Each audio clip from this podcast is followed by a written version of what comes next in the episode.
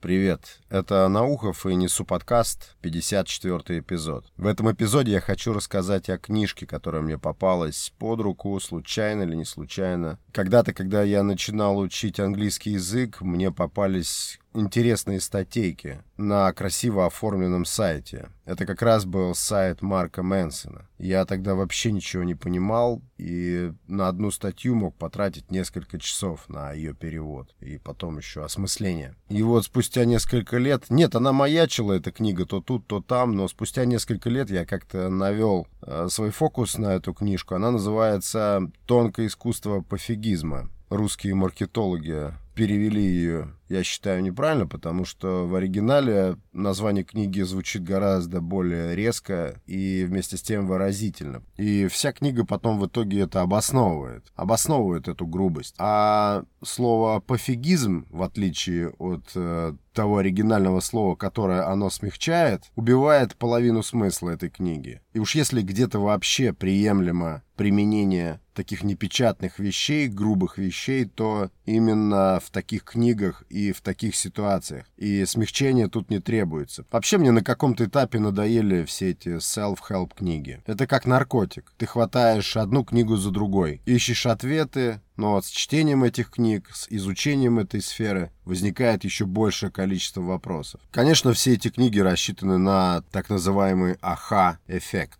То есть ты погружаешься в идею, видишь ее супер рациональной, супер применимой к твоей жизни, новую идею, мнимо ощущаешь, что эта идея сама собой вживляется в твою жизнь. Но, как правило, как только закрываешь эту книгу, выясняется, что ни в мышлении, ни в течение жизни особенно-то ничего не поменялось. У меня есть приятель, и этот приятель возник у меня в процессе изучения английского. Мы состояли в одной группе, он живет в Афганистане, в Кабуле, он студент, и мы общаемся уже пару лет. Он очень много читает, разной литературы, и я очень люблю с ним спорить. Люблю закинуть ему какую-нибудь противоречивую идею, наблюдать потом за тем, как он воспаляется, как разгорается в нем этот полемический задор, как он защищается. И вот в последнем нашем разговоре я поделился с ним идеей, что чтение вообще, и особенно чтение self-help литературы, а литературы по саморазвитию, делает человека пассивным, делает его, ну уж точно, менее активным. Почему? Потому что ты углубляешься в теорию, снова в теорию и опять в теорию. Ты просто-напросто перестаешь действовать. Да, ты становишься пассивен. Хотя все эти книги так или иначе в первую очередь рассчитаны на то, чтобы вдохновить тебя какому-то действию конкретному. И я видел, как мой приятель начал нервничать на эту тему. Потому что книгочтение и чтение особенно философской литературы, вот этой литературы по саморазвитию, это не то, что основное его хобби, это, наверное, 75% времени его жизни потому что он читает и днем, и ночью. Я имею на него влияние, и он испугался, видимо, что ему действительно придется задуматься над тем, что он пассивен, что он зарылся в этих книгах, и никогда не случится так, что он откроет какой-то бизнес, как рекомендуют в тех книгах, какие он читает, отправится путешествовать по планете, как часто рекомендуют авторы этих self-help книг. И действительно, если мы посмотрим внимательно и бесстрастно рассудим это дело, то увидим, что чаще всего, прочитав какую-то очередную книгу подобного толка, мы испытываем подъем, какое-то прозрение, взрыв эндорфина в голове от внезапно свалившейся на нас сверхновой идеи, но потом все снова стихает и возвращается на круги своя. И редко у кого-то что-то меняется. Редко такие книги кого-то вдохновляют настолько, что он, дочитав ее, захлопнув, тут же бежит реализовывать какие-то свои бизнес-идеи или творческие идеи. В основном эта книга закрывается, и мы начинаем искать для себя что-то новое. Но это не значит, что не нужно этих книг читать. Тот же мой приятель с пытливым, сильным умом сказал мне, что, и я с ним согласен, что, прочитав эту книгу, совсем не обязательно тут же действовать. эта книга может осесть где-то в подсознании, где-то в глубинах мышления, и в нужный какой-то необходимый момент выдержки и идеи из этой книги могут также подсознательно помогать тебе принимать решения, делать выбор и идти вперед. Но меня все равно удивляет тот факт, что когда, допустим, я придумывал свой онлайн-бизнес на тот момент, когда я его придумывал и запускал, я не прочитал ни одной книги по организации бизнеса, по организации всех этих процессов, ни одной книги по тому, как взаимодействовать с людьми эффективнее. Я, допустим, ничего этого не знал. Я просто делал. Каким-то образом в моей голове родилась схема, и я просто эту схему реализовал на деле. Ничего не зная о том, как работать с клиентами, ничего не зная о том, как, как работать с исполнителями каких-то задач. И часто я думаю, что это получилось именно благодаря тому, что я не читал книг про то, как организовать бизнес, и книг по саморазвитию. Но я принял точку зрения моего друга-афганца, студента, и книги все равно читать нужно, потому что, да, действительно, мы не знаем, каким образом формируется а, в голове наше решение, под воздействием каких наших внутренних процессов и чем эти процессы подпитываются. Не исключено, что эти процессы, тот же, к примеру, мучительный процесс принятия какого-то судьбоносного решения, мы не всегда можем отследить, что конкретно в потоке наших мыслей повлияло на то или иное решение или на то, какой выбор мы делаем. И поэтому все равно есть смысл прокачивать себя такими книгами, но не закапываться в них, не прятаться в них от реальности. Потому что реальность это все-таки больше практика, чем теория. Как я нашел этого самого Марка Мэнсона? Когда-то три или четыре года назад, когда я затевал учить английский язык, я лазил по всевозможным американским сайтам, брал какие-то статьи, переводил их, выписывал новые словечки, выражения, и таким образом учил English. И мне как раз попадались вот эти интересные статьи этого Нью-Йоркера. Я тратил, помню, по несколько часов на одну статью, потому что он фанат грубого сленга, Хотя, если взглянуть на фото этого писателя, то мы видим круглолицего, такого мажористого паренька, кучерявенького. И, честно говоря, с трудом верится, что этот кучерявенький круглолицый паренек прозябал где-то, кочевал, будучи цифровым кочевником, жался по ночлежкам где-то в Юго-Восточной Азии, голодал и реально испытывал какие-то лишения. Мне, например, в это не верится. Он скорее какой-то комнатный, кабинетный. Но хотя все может быть. Это просто мое мнение, когда я смотрю на фотографию этого парня. А потом я как-то зашел в книжный магазин и увидел на прилавке, которые обычно стоят прямо при входе, это какие-то проплаченные, продвигаемые авторы, особенно какие-то наши сомнительные писаки. И среди них я увидел книгу Марка Мэнсона «Тонкое искусство пофигизма». Странное какое-то игривое название, думаю. Естественно, покупать не стал. А потом, не знаю, случайно или не случайно, может быть, это тот самый синдром Баадера Майнхоф, который заключается в том, что если мы узнали что-то новое, нас что-то поразило или удивило, то в ближайшее время мы начинаем получать информацию об этом отовсюду, чаще, чем обычно, подмечать то, что раньше не замечали. Как будто нечто навело нас однажды на это сведение, и после этого мы находим подтверждение информации в этом сведении, то тут, то там. Я посмотрел его видео, в котором он рассказывает как раз об этой своей книге. Книга эта стала невероятно успешной. В 2017 году она весь год висела на первом месте по продажам, наверное, э, на Амазоне. Вошла в десятку бестселлеров по версии журнала то ли York Times, то ли Rolling Stone. Я не знаю почему, но меня эти вещи не действуют. Я качнул эту книгу, начал читать, чтобы попробовать, легкий ли для меня язык. Я решил читать в оригинале.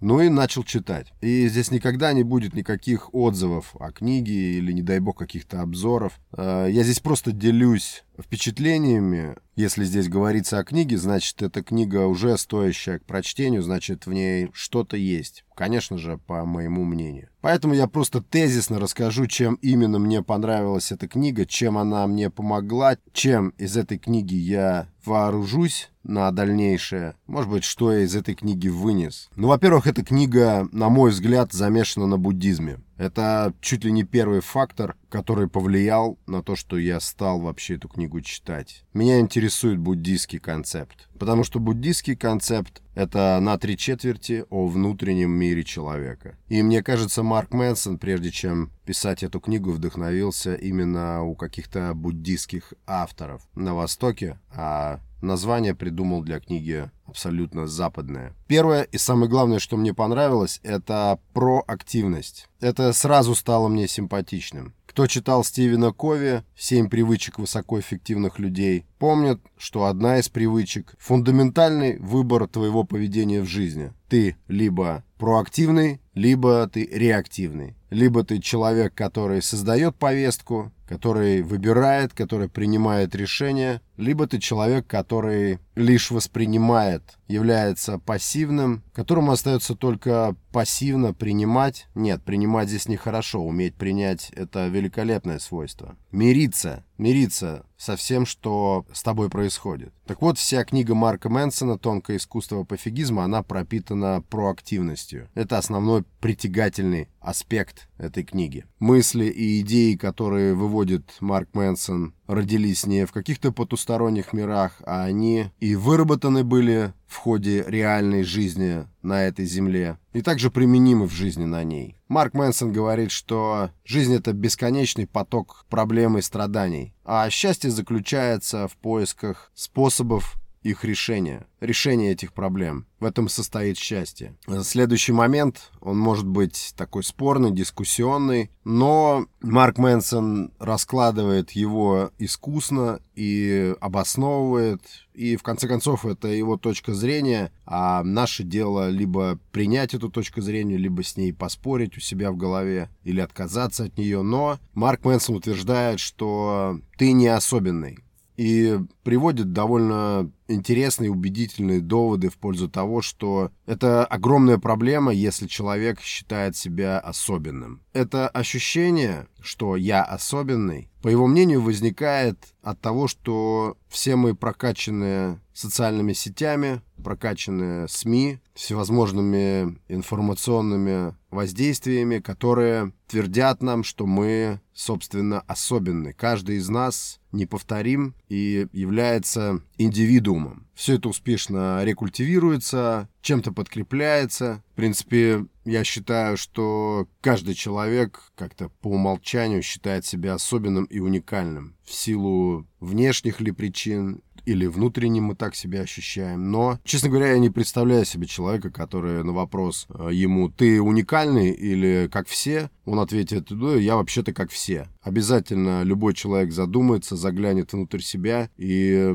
найдет себя уникальным. Я думаю, это нормально. Но в этой книжке автор рассуждает об этом явлении, то, что каждый из нас считает себя уникальным, как об огромной проблеме, о корне всех наших бед. То есть мы считаем себя уникальными, тогда как уникальными не являемся, потому что либо не видим преимуществ нашей уникальности, либо наша уникальность вызывает в нас саморазочарование. И он предлагает проглотить эту красную таблетку и перестать считать себя уникальным. Предлагает заявить себе о себе же «я обыкновенный, я не особенный». И, по его мнению, это неплохая отправная точка для того, чтобы двигаться по жизни. Но не двигаться ли в этом случае в сторону уникальности? Это порождает еще одно противоречие. Я думаю, что сам Марк Мэнсон не считает себя обычным. Это просто материал для размышления, для обдумывания. Здесь нету таких категорий, как прав автор этой книги или не прав. Это просто точка зрения, которую мы оцениваем своим опытом, своим умом. Дальше, что мне понравилось, Марк Мэнсон утверждает, что вся жизнь — это страдание, страдание до самой последней минуты. Это, кстати, тоже буддийская идея. Но мы можем выбирать страдания. Мы можем выбирать то, за что нам страдать. Делаем мы это, согласуясь с нашими внутренними ценностями. Но принципиальный момент – мы можем выбирать то, за что нам страдать. Страданий нам не избежать, но он подчеркивает, что мы имеем выбор. Мы можем перестать страдать на каком-то из полей своей жизни и переключиться на страдания в другом поле. Подчеркивается именно, что мы имеем здесь опцию, имеем выбор. Дальше огромное количество слов, строк посвящено эмоциям. Наши эмоции, как у человека, лишенного зрения, собаки-поводыри. Они нас предупреждают, эмоции подсказывают нам и вообще являются огромным источником полезной информации, как ни странно, о себе, о внешнем мире. Эмоции — это хорошие сигнализаторы опасностей. Очень интересно, Марк Мэнсон говорит об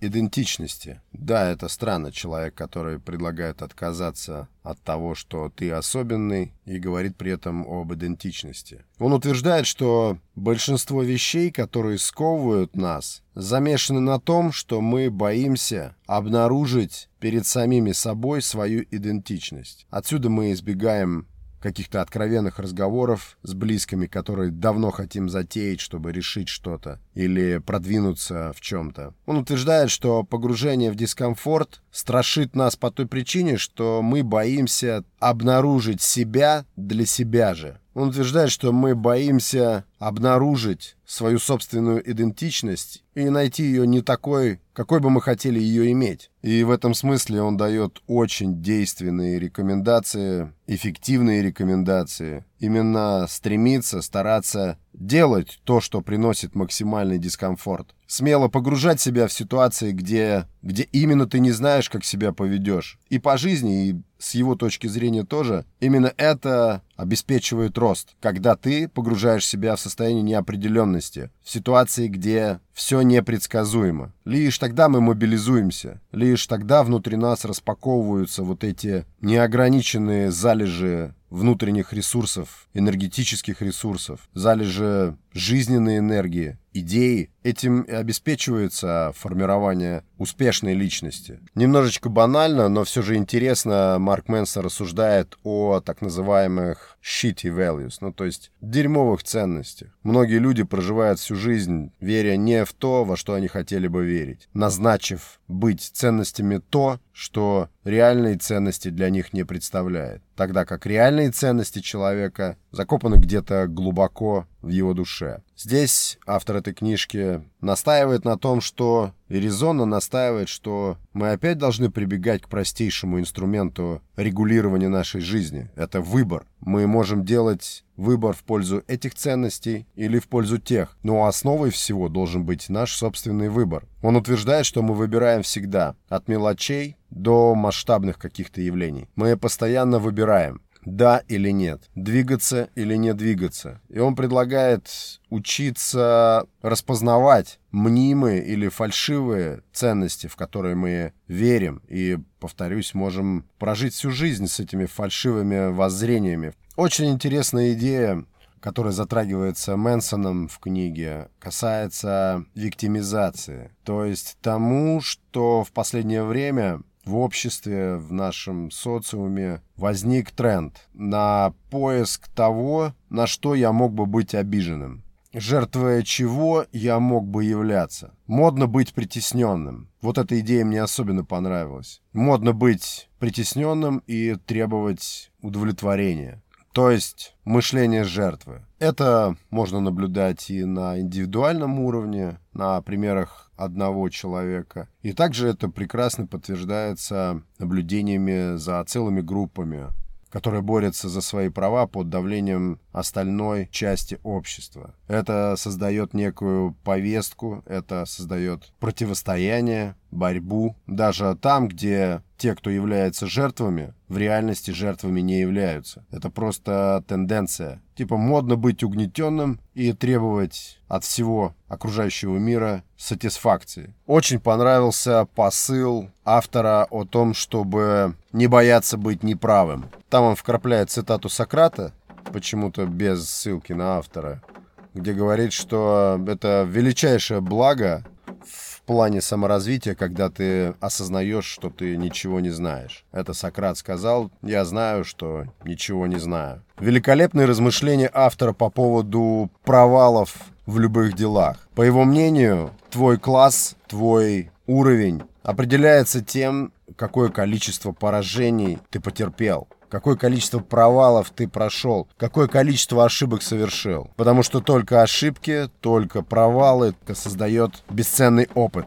И приводит очень красочную иллюстрацию, когда где-то в Испании в одном из кафе а, пил кофе Ван Гог и, скучая, начал что-то рисовать на салфетке. И потом, когда допил кофе, стал уже выбрасывать эту салфетку в урну. Женщина из-за соседнего столика, которая сидела и наблюдала за художником, благоговея, спросила у него, можно я куплю у вас эту салфетку?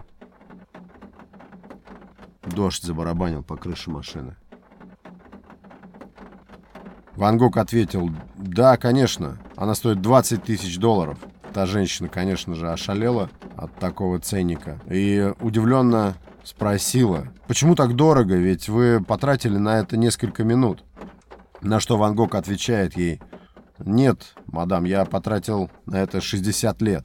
Иллюстрация эта была автором приведена как подкрепление той идеи, что ценность какая-либо — это результат долгого пути, сопровождаемого огромным количеством падений, провалов, ошибок, и только тогда она и несет что-то важное. И последняя идея, я на самом деле книгу еще не дочитал, осталось процентов 15. Но последняя идея, которая мне понравилась, это немножечко идет слом шаблонов. Обычно мы как считаем? Обычно закон какого-то действия выглядит так. Вдохновение, мотивация и действие.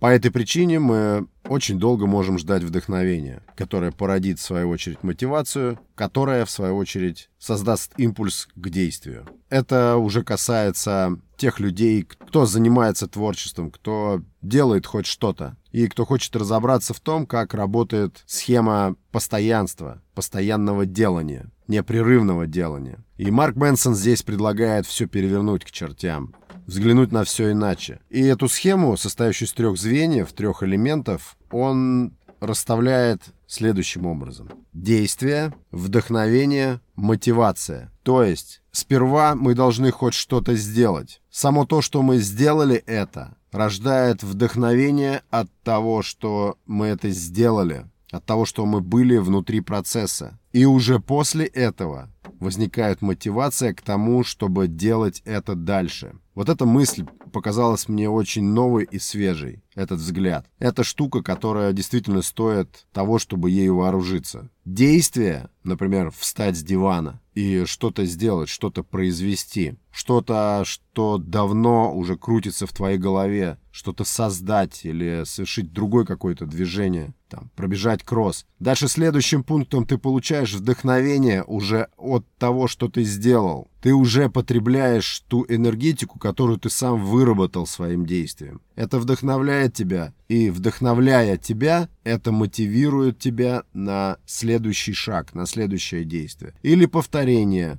если это, например, касается занятий спортом. Это ответ на вопрос, где же вдохновение, как его найти и как сделать так, чтобы перейти от слов, от болтовни, от идей, просто роящихся в голове, к конкретному действию. Ну все, это был финальный пункт 54 эпизода. Те, кто дослушал до конца, огромное спасибо. Это был Наухов и Несу подкаст. Еще раз огромное спасибо за прослушивание этого эпизода. Пока.